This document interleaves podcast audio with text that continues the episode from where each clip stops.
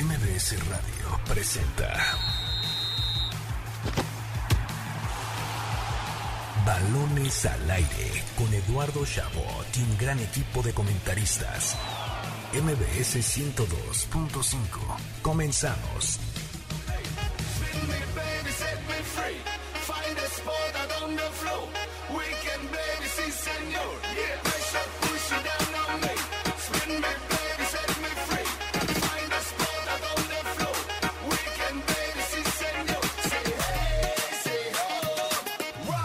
Arrancamos balones al aire en este sábado, sábado 23 de enero del año 2021. Gracias por sintonizarnos un sábado más aquí en MBS 102.5 de FM. Yo soy Eduardo Chabot. Me acompaña como cada sábado Carlos Alberto Pérez y a la distancia ya tendremos en unos minutos a Héctor Hernández. Carlos Alberto, una jornada muy triste porque representa un poco de lo que se está viviendo aún en el país, que es este brote todavía enorme de casos de COVID que pues también pegan y claro en el fútbol mexicano se cancelan dos partidos de los más atractivos que teníamos en esta fecha y lo que más preocupa es pues el hecho de que estén habiendo tantos positivos incluso en esta área de, nuestra sociedad. Hola, ¿qué tal Eduardo? A todo el auditorio, a Héctor que nos escucha también. Eh, feliz de estar aquí con ustedes y como bien indicas, mm, triste, un poco decepcionado tanto por el aspecto futbolístico, que está siendo una jornada terrible, ya desde la jornada anterior que se rompió el récord de gol de menos goles en torneos cortos, la segunda marca de, torneo, de, menos goles en la historia de los torneos cortos. También ahora se viene, viene involucrado el tema del coronavirus, 19 casos positivos en Monterrey se dieron el lunes. Hubo mucho, mucha preocupación en el América porque pues eh, empezaron a sentirse contagiados, eh, con síntomas algunos jugadores, Guillermo Ochoa, Nicolás Benedetti y Richard Sánchez, los, los confirmados apenas 3, 4 días después del partido. Yo, yo creo que todavía hay riesgo de que puedan salir eventualmente más, más, contagiados. Y de haberse jugado el partido que estaba establecido para esta jornada, los de Juárez hubiera sucedido lo mismo en una semana después. Eh, exactamente, entonces, bueno, de alguna forma actúa bien en ese aspecto la liga, sin embargo, otro, otro caso, lo vamos a comentar, el de Tigres, eh, que también el Diente López termina saliendo positivo y ahora van a jugar su partido. Mismito que pasó con, con el Monterrey. Pero vamos, a hablar de eso, ¿no? Que se preparen en el Atlas para tener varios casos positivos en la semana. ¿eh? Pero bueno, también hay NFL, ronda divisional. vamos a hablar de, fútbol europeo. No todo son malas noticias. Es para divertirnos. También estaremos platicando con Jarim Baena de la página Únicamente Azules sobre la realidad del Cruz Azul. Este Cruz Azul que era una máquina real el torneo pasado y que ahora lo vemos peleando por conseguir sus primeros puntos en la Liga MX. Así que ahí estaremos platicando, como dices, todo lo de la NFL y mucho más. Así que sin más preámbulo, comenzamos de esta forma. Balones al aire. El arranque con Carlos Alberto Pérez.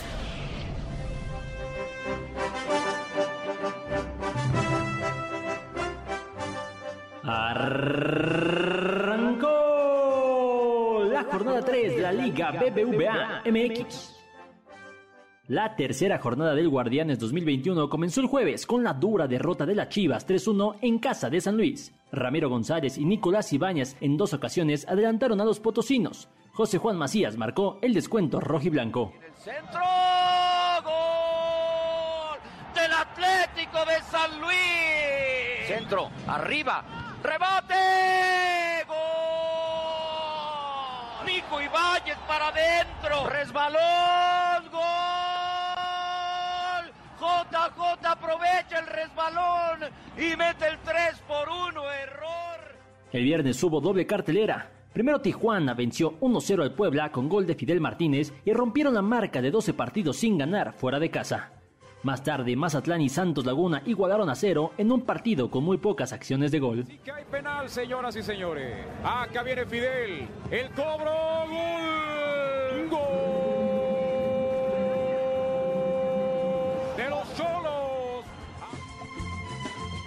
La jornada 3 continúa hoy. Con los partidos pospuestos de América contra Juárez y Monterrey contra León, el sábado quedó con un solo partido. Atlas recibe a Tigres a las 7 de la noche. El domingo Necaxa visita al Toluca al mediodía y Querétaro recibe a Pumas a las 7 pm. Finalmente la jornada concluye el lunes. Pachuca y Cruz Azul se enfrentan en el Estadio Hidalgo a las 9 pm. Así, la fecha 3 de la Liga Mexicana en balones al aire.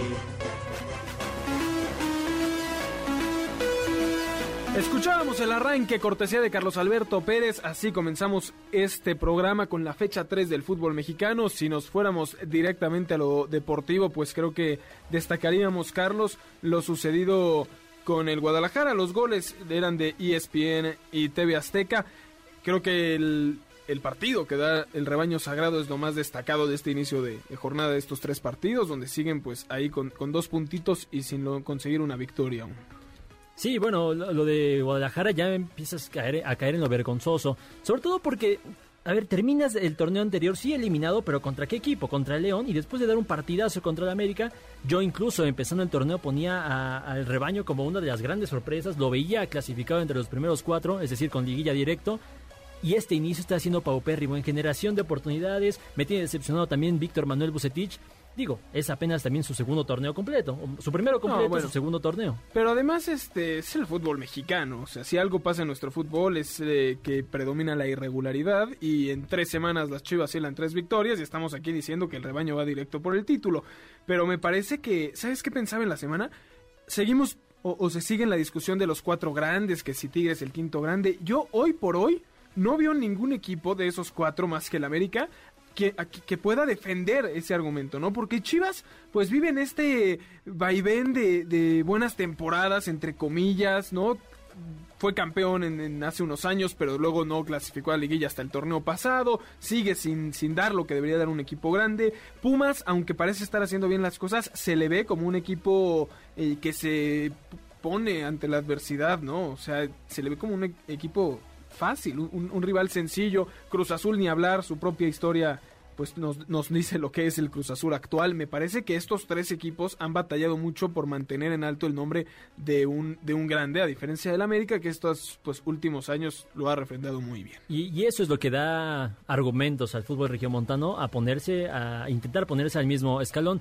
Y por eso mismo los equipos grandes o los populares de México eh, responden diciendo, no, es que no nada más son, son victorias, no, son, no nada más son, son puros, puros trofeos, hay que tener convocatoria, hay que tener este eh, grilla al momento de hablar, este, este animadver- ani- animadversión.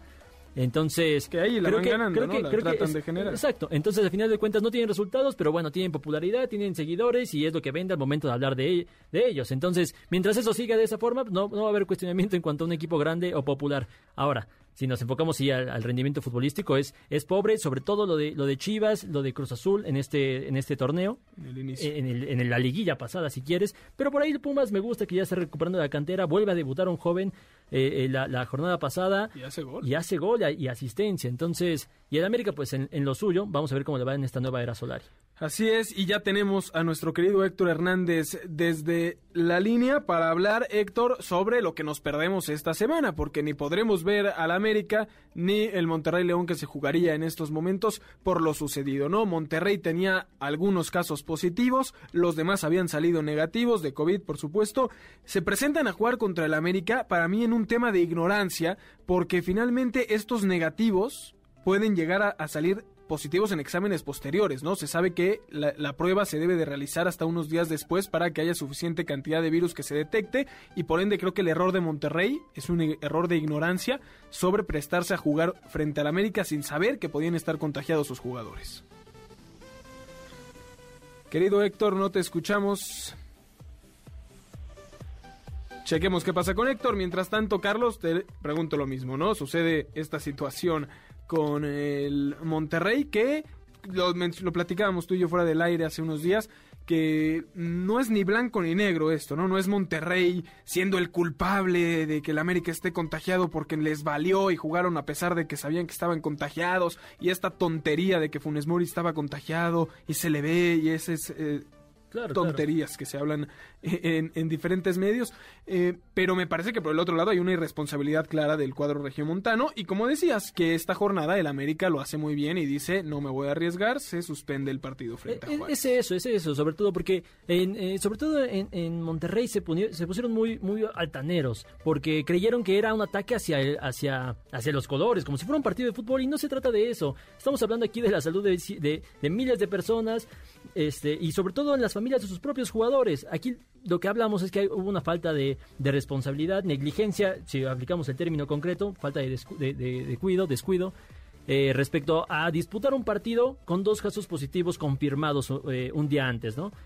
Eventualmente tu- tuvieron la mala suerte, porque tampoco se les puede culpar así como así, sin tener como por lo menos argumentos, de que a otros 19 integrantes del equipo pues estaban Claro, contagiados. pero es, es Pero un la- poco, perdón que te interrumpa, Carlos, es un poco sentido común el pensar que si tuve a dos contagiados que siguieron entrenando con el grupo y que estuvieron en contacto con la mayoría de este plantel, posteriormente iban a salir positivos y por ende iban a poner en riesgo la salud de, de- de sus compañeros de profesión, ¿no? Sí, o, o tal vez no iban a salir positivos, pero por lo menos co- ah, cerciórate de eso, ¿no? Haz las pruebas necesarias e informa que el resto del plantel no está contagiado. Es que Por aunque fuera así, porque, y lo digo desde un lugar de conocimiento, por algo personal, donde he, he investigado sobre estas pruebas, y donde finalmente muchas veces puede salir negativo en un inicio, y después, a unos días, ya que tengas más carga viral, se detecta, y es ahí donde salen los famosos falsos negativos. Entonces, simplemente deslíndate, no te, no te arriesgues a que esto pueda suceder, suspende tu partido, como lo está haciendo ahora el América, y como no lo está haciendo Tigres, donde después de que el Diente López salió positivo, y a semanas de irse a jugar a Qatar el Mundial de Clubes, les valió un comino y van a jugar hoy contra el Atlas, que puede acabar esto muy mal la próxima semana. O sea, estoy, estoy de acuerdo, pero vaya, no depende tam- también solo de ellos. Depende de eh, la organización de la Liga MX, donde también debieron re- de, de reforzar protocolos. Y te voy a decir algo. Al final de cuentas, la Liga Mexicana debe de continuar porque, porque así lo dicta el, el negocio, porque si no los, los clubes van a entrar en una crisis Claro. financiera histórica. Entonces debe de seguir la Liga Mexicana y no puede suspender partidos así como así. Por eso debes de confiar por lo menos en las pruebas. Yo sé que tú dices, y, y desde una rama del conocimiento, que incluso saliendo negativo, puedes estar positivo a, a coronavirus, ¿no? Pero bueno, no- si no vas a fiarte tampoco de las pruebas, entonces pues tienes que cancelar el torneo, algo que no va a pasar. Yo nada más digo que debieron haberse hecho las pruebas a todo el plantel para saber si, si alguien más que estuvo en contacto con ellos, que sí presentaron síntomas y que por eso se les hace las pruebas, este... eh, bueno, eh, eso es lo que debió haber sucedido, ¿no? Que el resto del plantel se sometiera a pruebas eh, Que esperemos, esperemos que esto no se salga de control. Héctor, ahora sí ya te tenemos con nosotros para que nos digas tu sentir respecto al brote de coronavirus en nuestra bendita Liga MX. ¿Qué pasó, señores? Buenas tardes, buenas tardes también a todos los que nos escuchan. Eh, a ver, Monterrey obviamente no es el culpable, los estaba escuchando y en eso concuerdo con ustedes. Monterrey no es el, el culpable. Sin embargo, sí, sí considero que, como lo expresó el América en su comunicado de prensa, ¿eh? pudieron haber hecho mucho más, mucho más para evitar esta situación, porque estaba haciendo las pruebas cada 15 días y sabemos que este virus es, es muy rápido, entonces me parece que debieron haber acortado ese periodo. Aparte Monterrey, tiene los medios para poderle hacer pruebas a sus jugadores, a sus jugadoras, a sus sub-20, mínimo cada tercer día, ¿no? Eso sería algo, pues una, una medida buena para poder reducir el riesgo. Sin embargo, le estaban haciendo cada 15 días y ahí aumentaste mucho el, el riesgo y mira, pues cobró factura. Otra cosa que a mí me parece extraña es que Funes Mori haya jugado perfectamente bien el partido el sábado y el domingo ya hubiera presentado síntomas. Eso, eso a mí no me, no me acaba de cuadrar. No, Es pero de o sea, ¿tú sí crees, Héctor, que jugó sintiéndose mal? Es que no lo sé, no lo sé y obviamente pues puede ser que no, ¿no? Hay que en este caso hay que creerle al jugador, pero te digo, a mí se me hace muy extraño eso. Sa- ¿Sabes en qué concuerdo con Héctor? Que te lo mencionaba incluso en Twitter, que el presidente de, de Rayados, Julio Davino, menciona que por precaución, después de los casos positivos de, de Avilés y no me acuerdo del... De jugador, Nico de Estefan Medina. Ajá, de, de ellos, pues que se cuidaran, ¿no? Y vamos a tener más precaución con los festejos y vamos a evitar los abrazos y, y por eso se dan esas, esas, esas imágenes, ¿no? Claro, pero yo, es yo que- estoy segurísimo de que no sabían que era positivo, eso, eso me queda completamente claro y sería una responsabilidad de nuestra parte decir que así lo es. Sin embargo, si ya tenían ese nerviosismo, ¿por qué arriesgarse, no? Sí, sí, sí, por supuesto. La parte del abrazo finalmente pues es un mensaje, ¿no? Era como cuando regresó el fútbol en general en la Bundesliga y decían, no, no, no se toquen, ¿no? Y finalmente estás en el tiro de esquina y todos están agarrados con todos. Pero finalmente creo que algo que mencionaba Héctor que es muy importante es esta parte en la que Monterrey... eh, pudo haber hecho más pruebas, ¿no? Y, y creo que pareciera que le dieron la mano a los equipos para que pudieran pudiera jugarse el torneo, ¿no? Que pueda haber fútbol en México a pesar de que la situación está en uno de sus peores momentos en un país de los que es los peores en temas de, coronavirus. Se está jugando fútbol y, y en vez de decir, ok, nos están permitiendo tener actividad de Liga MX, vamos a cuidarnos y vamos a seguir todos los protocolos con pruebas continuas Llegas y después de tener unos positivos dices, ah, no importa, solo fueron ellos, los demás están bien, vamos a jugar, no pasa nada. Y ese pensamiento de no pasa nada es lo que está sucediendo en general en el país y que es un ejemplo de por qué el fútbol, si no son capaces de entonces decir no jugamos esta semana porque tuvimos positivos y vamos a cuidarnos extra para que no haya problemas a futuro, entonces no puedes tener un torneo de fútbol profesional. Pero ya, ya ni siquiera es de, tuve unos cuantos, un par de positivos, ya es, tuve que cerrar el barrial un día por los casos positivos y a ver, lo hemos visto en las ligas de Estados Unidos, Carlos, eh, Eddie, ¿cuántas pruebas hacen diarias? Por ejemplo, Claro. la NFL hace pruebas diarias, diarias, diarias, y aún así hay equipos que han, como Baltimore, que han tenido que cerrar instalaciones, que han tenido que frenar de tajo el virus imagínate haciéndolo cada 15 días. En la reunión que tuvo Miquel Arreola con ah, los directivos, se redujo ese periodo, ahora, bueno, lo redujeron nada más 5 días, van a ser 10, eh, 10 días entre prueba y prueba como máximo, ¿no? Esperemos que así se pueda reducir. Y otro tema es el América también, ¿no? Que también a mí me llama la atención que ha oficializado tres positivos, sin embargo, ¿por qué postergaron el partido contra Juárez? A mí me parece que también eh, al interior del club saben que hay más, más jugadores. Bueno, pero Ojalá aunque conocer, no, Héctor. Es un tema interesante. Aunque no fuera así, el América actúa bien, aunque sean tres, tienes el riesgo de que esos tres hayan contagiado a más, que todavía no hayan salido en sus pruebas porque todavía no se las hacen o porque todavía no hayan tenido los días correspondientes para hacerse la prueba y entonces te, te, te previenes de no contagiar a los de Juárez. Yo de verdad Estoy esperando a ver qué sucede en el caso de Tigres y Atlas, para ver si la próxima semana no estamos aquí hablando de que se cancela el partido del Atlas porque los de Tigres terminaron contagiando. Sí, e- e incluso podría parar incluso hasta la liga, ¿eh? en el peor de los casos, que suena un escenario extremista, pero la verdad es que no suena nada descabellado, ¿eh? si sigue, si siguen tomando así, siguen habiendo casos y casos, digo, ahora fue América y Monterrey, y después esto es una cadena que se va haciendo cada vez más y más grande. Sí, no, y, y el propio Mikel Arriola, ahora presidente ejecutivo de la Liga MX, pues menciona que, que esto va, va a seguir eh, sucediendo porque, pues, la- por la naturalidad de la pandemia en México, vamos a alcanzar el pico más alto. Entonces, me parece que, que no sé, si, solo los resultados dirán si las, si las medidas de la Liga MX fueron correctas. Creo que acertan en reducir el, el periodo máximo de pruebas, pero bueno, a final de cuentas puedes jugar un partido con siete días sin haberte hecho una prueba. Entonces creo que por ahí se van quedando un poquito cortos. Vamos, poquito a poquito vamos este, tratando de tener mejores medidas en nuestra liga, pero bueno, así las cosas. Hablemos de cosas más agradables, o más bien las que tuvimos que platicar, Héctor, con nuestro querido Jarim Baena de Únicamente Azules. Platicamos de la realidad del Cruz Azul, el enfoque del aficionado, algo que queremos darle espacio aquí en Balones al Aire a diferentes aficionados que nos cuenten cómo se sienten respecto a sus equipos. Y aquí les dejamos un poco de lo que platicamos con Jarim en la semana, Héctor y yo. Carlos, no pudiste estar con nosotros, no te perdono aún, pero se los dejamos para que nos escuchen.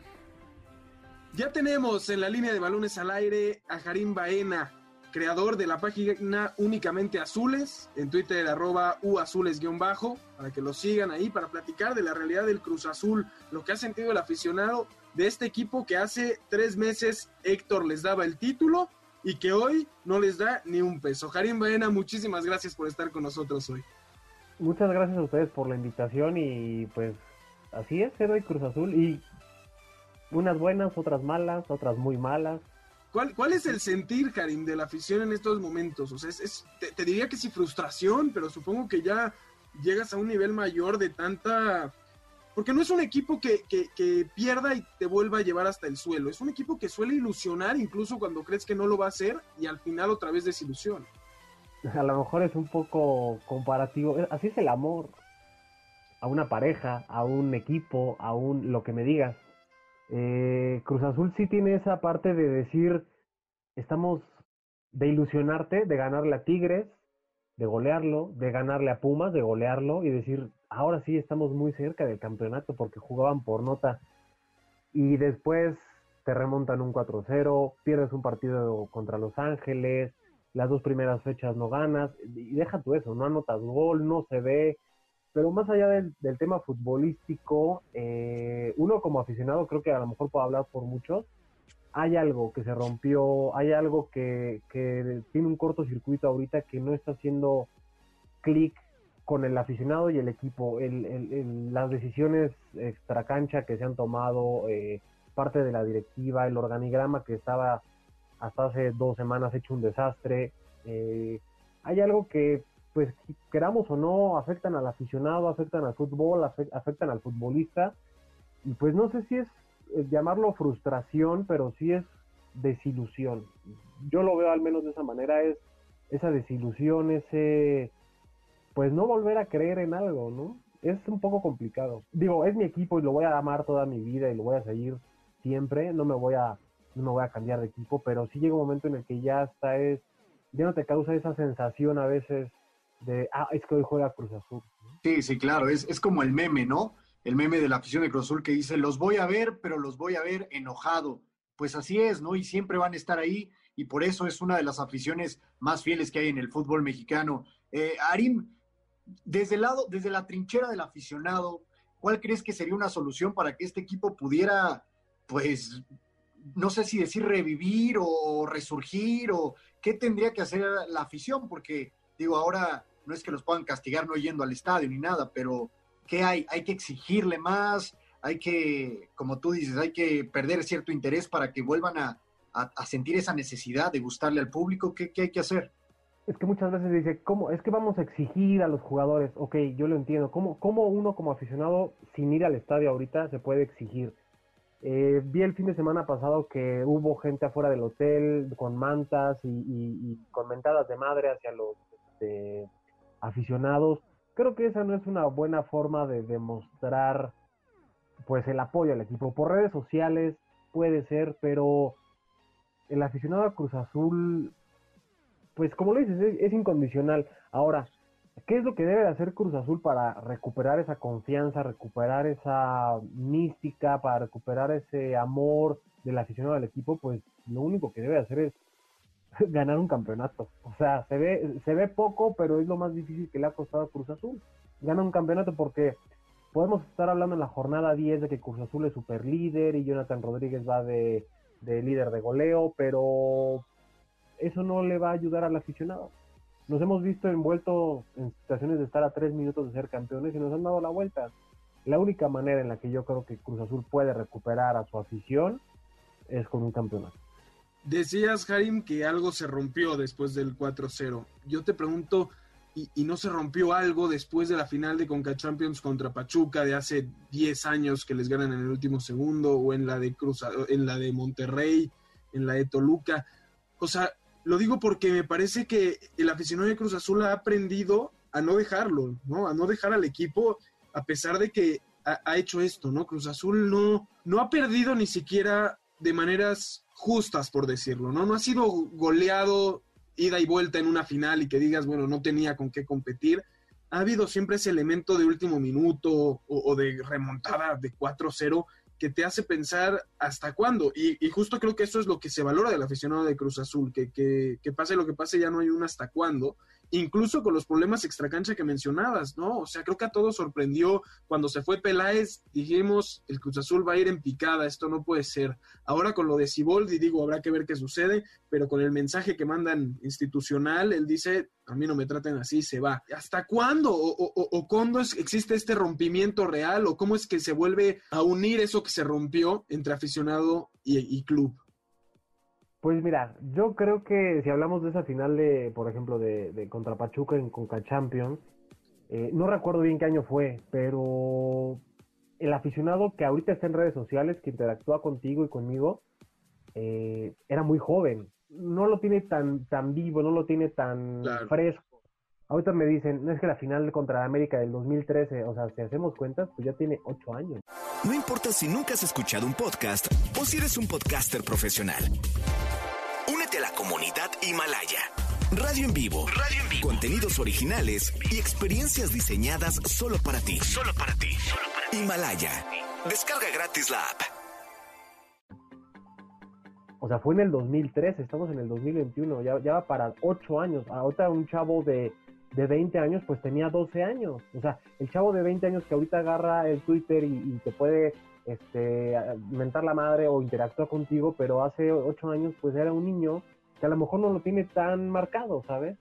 Digo, el último, el último del tema del 2018, pues sí, no fue a lo mejor tan dolorosa como la del 2013, pero ¿Cómo le ha hecho Cruz Azul? No sé, la verdad no, no, no tengo ni la más remota idea. A lo mejor eh, en esta parte de decir, bueno, no ganamos campeonatos, pero te trajimos a X o Y jugador que por ahí te puede medio eh, ilusionar o por ahí podemos tener más o menos un torneo bueno y pues ya con eso el aficionado pues como que compra las playeras, compra las gorras, pero no lo sé, la verdad es que es una, eh, somos una afición muy rara, creo yo.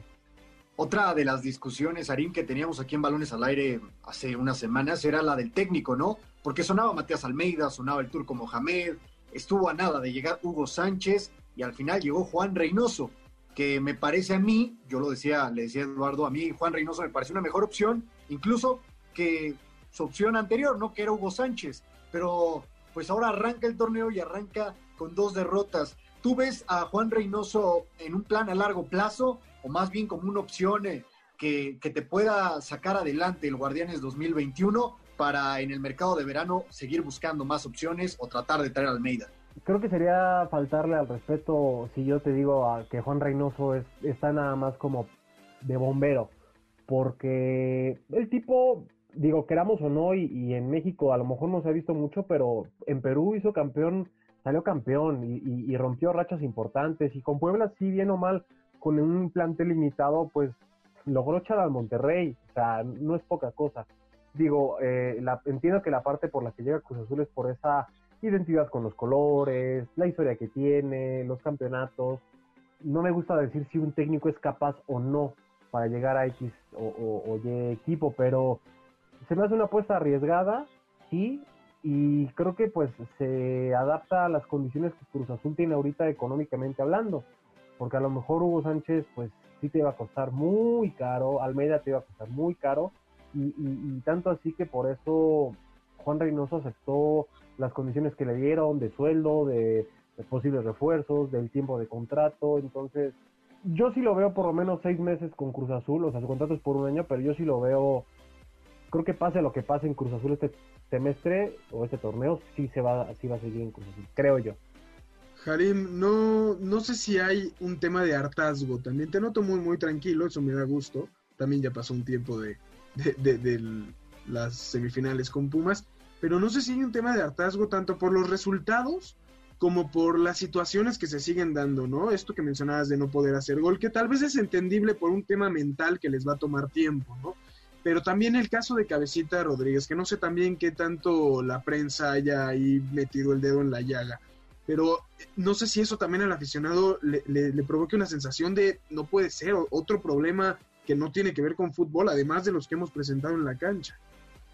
Es difícil, yo creo que aislar a los jugadores de los problemas extra cancha, y más cuando uno de los jugadores, pues, está inmiscuido en ese tipo de situaciones, ¿no? Eh, lo de que pasó con, con Cabecita, más allá de que si haya ido o haya sido en una um, eh, previo a un juego o no, digo todavía hasta el día de hoy pues no, no sabemos, pero pues estamos en una pandemia, ¿no? No, no es como que te puedas ir a reunir con, con tus amigos a, a, una casa y estar ahí platicando. Digo, eh, ese tipo de situaciones y hartazgo, no sé si, no sé si sea hartazgo o resignación a veces decir, ah, bueno, pues es que es Cruz Azul. O sea, todo lo malo o, o, lo increíble o lo insólito.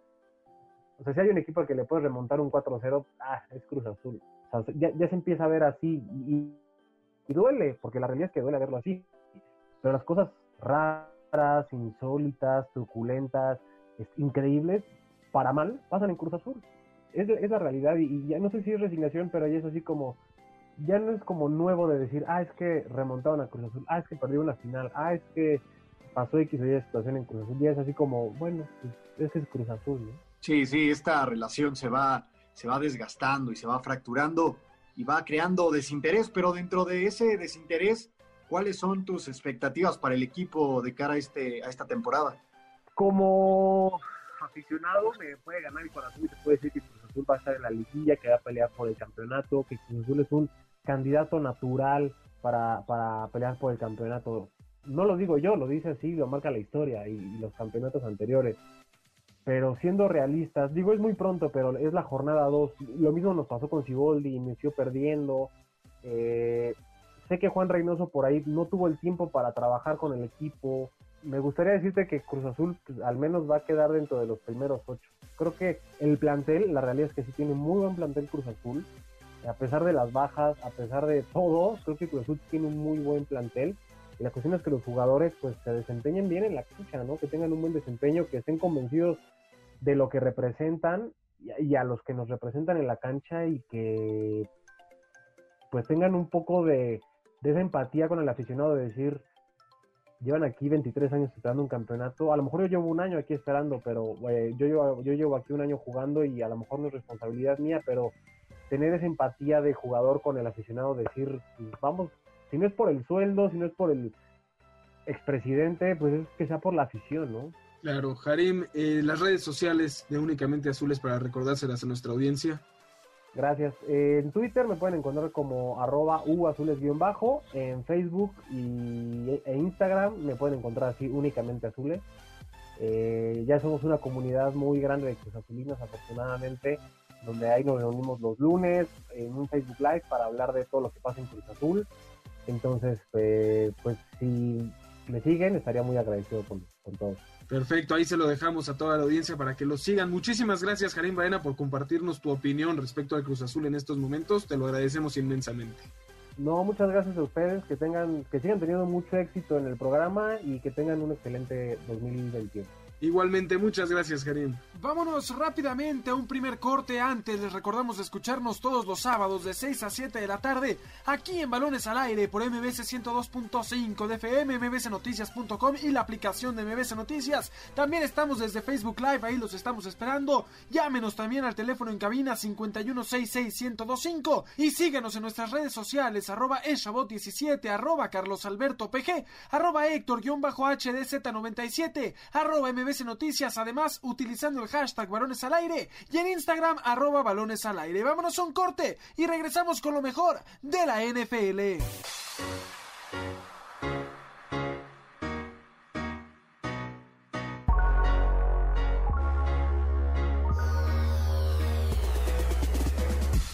Semana se cumplieron 44 años de la muerte del ex mediocampista de la Lazio, Luciano Reseconi. La suya es una de las muertes más insólitas en toda la historia del deporte. Esto nos lleva al 18 de enero de 1977. Pietro Guedin y Renzo Rose invitan a Seconi a visitar a un viejo amigo, Giorgio Fraticcioli, el encargado de una perfumería en el centro de Roma. De ahí tenían que ir a una joyería la cual estaba a cargo de Bruno Tabocini, la historia cuenta que el jugador de la Lazio se levantó el cuello de su gabardina, entró a la tienda con las manos en los bolsillos y jugando a ser ladrón gritó, esto es un asalto, levanten las manos. Sin embargo, el dueño de la joyería no pudo ni reconocer al jugador ni sus intenciones de broma. Asustado ante la supuesta amenaza de robo, disparó hacia Luciano y con un solo tiro lo mató. A su funeral asistieron miles de aficionados laziales a ofrecerle respeto a una de las máximas leyendas en el primer gran equipo en la historia de la Lazio. Para Balones al Aire, Nicolás Schiller. Estás escuchando Balones al Aire. En un momento regresamos. MBS 102.5. Continuamos. Estás escuchando Balones al Aire. MBS 102.5. Lista la final de la NFL. Este 7 de febrero tendremos por fin el Supertazón y Caliente.mx te regala 400 pesos para que le metas a tu equipo favorito. Solo debes descargar la app, registrarte y tendrás acceso a cientos de apuestas para el evento. Y si no tienes dónde verlo, no te preocupes, también Caliente.mx te da acceso al stream en vivo desde la aplicación. No lo pienses más y sé parte del Super Bowl número 55. Caliente.mx, más acción, más diversión. Ahí tenemos todo lo relacionado al supertazón que cada vez está más cerca, Carlos, en esta serie de eventos o deportes que creímos que nunca íbamos a poder llegar a su fin, ¿no? En la NBA con la burbuja, que ahora ya está en su segunda temporada, la MLB, que al final sí tuvo la Serie Mundial, y ahora la NFL, que está cerca de poder cumplir la temporada completa y llegar al Super Bowl, donde pase lo que pase mañana, será un juego de auténticos guerreros. Así es, llegamos, ya estamos llegando por fin a final de, temporada y además con qué noticia porque se dio a conocer que el Super Bowl ya va, va a tener gente en los estadios, alrededor de 22 mil, 7.500 de ellas van a ser eh, eh, con eh, van, a ser boletos regalados a personal de la salud ya vacunado en un gesto pues ahí bonito de la NFL. Pero bueno, antes de llegar al Super Bowl, que es la próxima semana, esta semana se vienen las finales de conferencia y historias completamente distintas, porque por un lado en la nacional no me dejarán mentir, tenemos el, el, duelo más atractivo en mucho tiempo en playoffs, por lo menos no en Super Bowl, que es Tom Brady con los Tampa Bay Buccaneers contra Aaron Rodgers y los Green Bay Packers. El juego de los viejos, ¿no? El lado de, los eh, viejos. Exactamente, porque por un lado eh, Aaron Rodgers tiene 37 años y, y Tom Brady tiene 43. Entonces, y si lo pones en, contraste con lo que sucede en la, conferencia americana, tenemos a un Josh Allen con los Bills de Buffalo que tiene 24 años y va contra Patrick Mahomes que tiene 25 con los Kansas City Chiefs. Entonces, son, son cosas completamente distintas lo que pasa en la americana y lo que pasa en la nacional. Sí, me parece que, que muy contrastante. Me parece que es un juego de, no sé si el presente o el pasado, y del otro lado el futuro, que es lo que tendremos al final. Héctor, ¿qué te parecen estos duelos? Espero que ya estés listo para mañana. Estoy listísimo, listísimo. Yo voy a ver el duelo de viejitos, es el más interesante me parece a mí, porque yo creo que los Chiefs la tienen muy fácil. Yo creo que Patrick Mahomes va a avanzar pues, de manera sencilla. Y por el otro lado, los Bucks se meten a Lambo Field y me parece, Carlos, tú, tú nos, me podrás responder que el clima puede ser un factor determinante, ¿no? Porque, bueno, digo, sí, Tom Brady está acostumbrado, estaba jugando en Foxborough, en Massachusetts, al clima, pero no así el resto del equipo, que está acostumbrado al calorcito pues de Florida. Entonces, yo creo que eso va a ser un, eh, factor determinante para que avance Green Bay, me parece a mí. Y bueno, es el primer partido también que va a jugar Aaron Rodgers en el Lambeau Field en final de su de conferencia en su carrera, ¿eh? Sí, no, totalmente. Aquí el clima va a ser factor. Van a, va a haber gente en Lambeau Field, eso es, un, un, aspecto positivo para Green Bay. No lo acostumbrado, pero imagínate, se pronostica nieve para mañana, menos de 0 grados, y es la primera vez que, Aaron Rodgers va a jugar una final de conferencia en su casa. Nunca lo había hecho, nada más tiene un, Super Bowl alcanzado, de hecho. Este, entonces, claro que va a haber una motivación extra, porque por lo menos va a haber algo de gente en, los estadios que pudo haber sido peor. Imagínate eh, el Lambeau Field con el estadio lleno. Entonces, este va a ser el, el elemento determinante, creo yo, para dar como favoritos a Green Bay. Pero ojo, porque Tom Brady si, si, si gana este partido y está, vaya que está acostumbrado a ganar finales de conferencia, llegaría a su décimo Super Bowl. Síganle pegando al mejor de todos los tiempos para que mañana les calle la boca, pero ustedes síganle pegando a Tom Brady. Él no necesita que si Florida hace calor, que si hace mucho frío en Green Bay, es un profesional. Y mañana Tampa va a buscar llegar al Super Bowl en su casa, poder jugar en su estadio. O sea, la oportunidad que tiene en conjunto todo el cuadro de Tampa Bay es sensacional. Del otro lado, yo concuerdo con Héctor, ¿no? Pareciera que los Chiefs, con la, dinastía que ahora parece que llevará sobre sus hombros Patrick Mahomes, pero hay que recordar que sale del protocolo de conmociones a penitas, ni siquiera yo estoy tan seguro que esté al 100%, y dos, que tiene un problema en la rodilla que puede limitarlo bastante. Andy Reid dijo que, eh, dijo en la semana, martes, por ahí, que Patrick Mahomes pudo haber regresado sin problema al juego, ¿eh? Sí, eso decían de 20 otros que ya se mataron, pero... No, lo, que pasa es que, lo que pasa es que si ustedes ven la, imagen de ese partido de Patrick Mahomes donde sale apenas antes de la, mitad del juego, no se puede ni levantar. Pero el problema, o lo que, o lo que informaron los médicos de, de Kansas es que no sufrió un golpe en la cabeza, sufrió un algo así como un pellizco en la espalda que, que imposibilitó por momentos su capacidad motriz en, la, en las piernas. O sea, esto es peor todavía lo que me estás diciendo. Creo, que, creo que es peor, pero por lo menos no es en la cabeza. A eso se refiere el señor Andy Reid que, como bien indica, sí tiene un partido menos complicado que lo que tiene eh, Green Bay en frente de, Tom Brady. Sin embargo, yo creo que los Bills es el equipo idóneo para, para consumar una sorpresa. Tienen a un Josh Allen espectacular en el mejor estado de, forma de su carrera, que no es muy, muy larga, eso sí es un hecho, pero que ha crecido descomunalmente en, la, en el último año. Entonces, si, si yo, si a mí me permiten eh, dar un, favorito, una, sorpresa, más que Tom Brady llega a la final de, de Super Bowl, creo que son los Bills eliminando a Kansas City. Eh, muchas historias que contar en estos partidos, ¿no? Decíamos, por un lado, dos corebacks con mucha experiencia enfrentándose y del otro dos jóvenes. También tienes a Kansas City que acaba de jugar el Super Bowl el año pasado contra los Bills que llevaban años sin poder llegar a estas instancias. Del otro lado está Green Bay, un acostumbrado a llegar a estas instancias, contra los Buccaneers de Tampa Bay que llevan también un largo tiempo sin acceder a estas instancias especiales de la NFL. Sí, uno de los temas, uno de los datos que más me llamó la atención en la semana, se los voy a compartir, es que hace 25 años que los Bills de Buffalo no, no ganaban su división. Y hace 25 años, 26, llegaron a su última final de conferencia. Esa final de conferencia fue también contra Kansas City. Y algo que va a ocurrir este mismo año, y la ganaron. Algo que todavía me llamó más la atención es que en aquel entonces en el, en el 94 le ganan esa final de conferencia a los Kansas City liderados por Joe Montana, un histórico de la NFL, un quarterback impresionante, ya en el final de su carrera, de hecho propician su, su retiro anticipado, eh, se lesiona en ese partido Joe Montana. Pero vaya edad, ¿no? Porque última final de conferencia de los Bills contra Kansas City y contra un, un quarterback histórico. Ahora, ahora se van a enfrentar contra Patrick Mahomes, alguien que está destinado a estar en los libros de historia. No sé qué estamos haciendo en este programa hablando de fútbol tanto tiempo cuando tenemos información de la NFL que ni yo me imaginaría, Carlos. Chécate esto, Héctor. Sí, no, impresionante. Carlos ahora sí se preparó.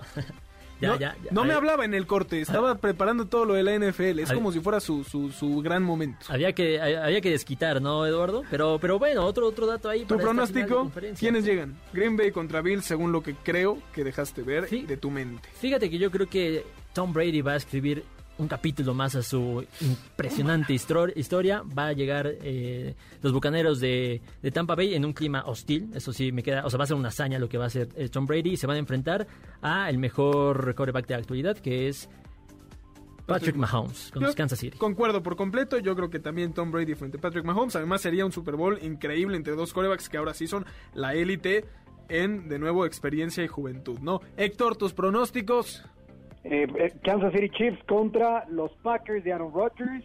El Super Bowl se lo lleva Aaron Rodgers. Ya, desde no, no, más bien, el Super Bowl se lo lleva The Weeknd.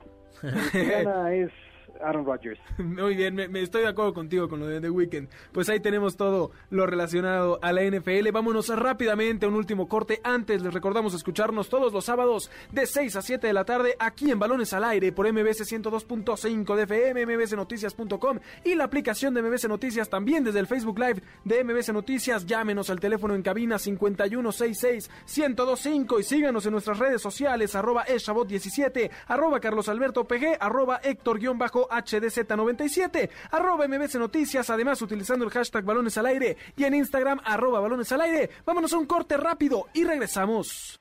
Un día como hoy con Eduardo Chabot. Un día como hoy, pero de 1984, nació en Bedum, Holanda, un futbolista que años más tarde se convertiría en la máxima pesadilla del aficionado mexicano. Un jugador con un talento único y que a nivel de clubes sabe lo que es ganarlo todo. El 23 de enero de 1984 nació Arjen Robben.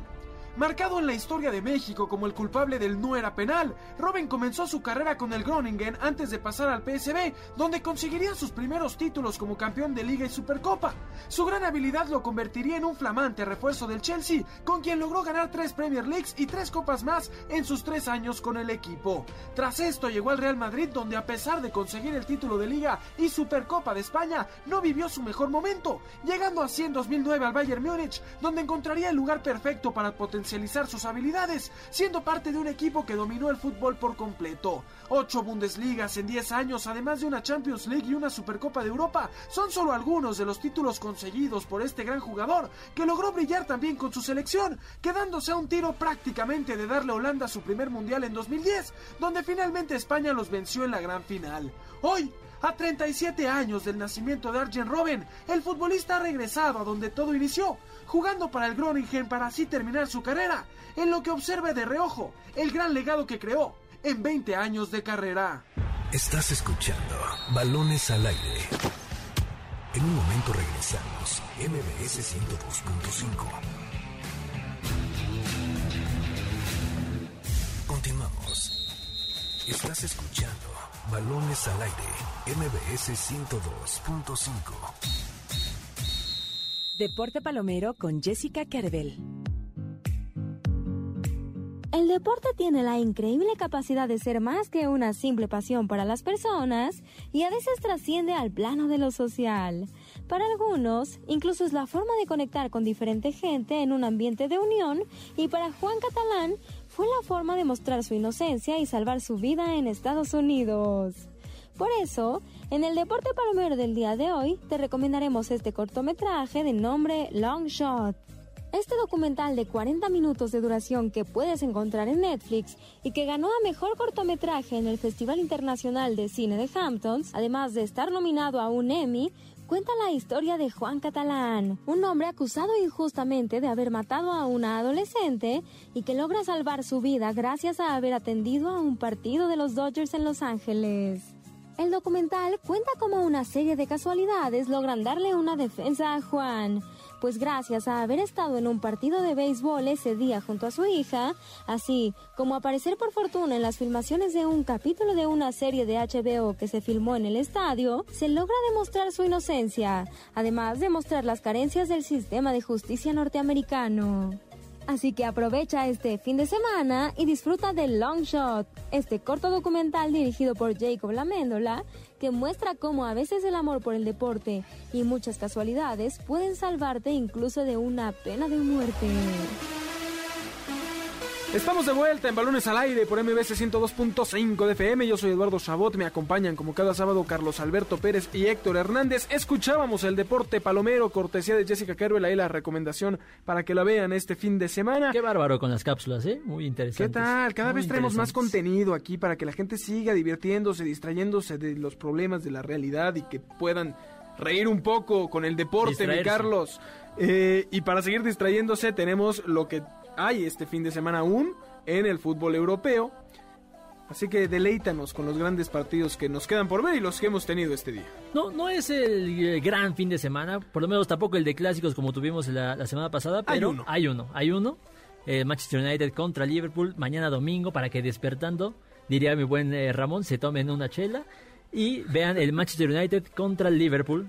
Eh, FA Cup, ¿eh? Esa duelo directo. Ahora, ahora es, esa FA Cup, no, la semana pasada fue por liga ahora va a ser para FA Cup, eh, este, eliminación directa. Entonces ronda 4 apenas, tocó muy temprano en el torneo, pero va a ser un juegazo, un jugazo porque es un clásico, y es el clásico de Inglaterra más allá de si hay gente o no. Y con dos equipos, o sea, porque el Manchester United vuelve a ser una potencia, ¿no? Entonces... Fíjate que no, como que nadie termina de creer por ahí al, United, algo similar a lo que pasa con, eh, con el Milan en, Italia.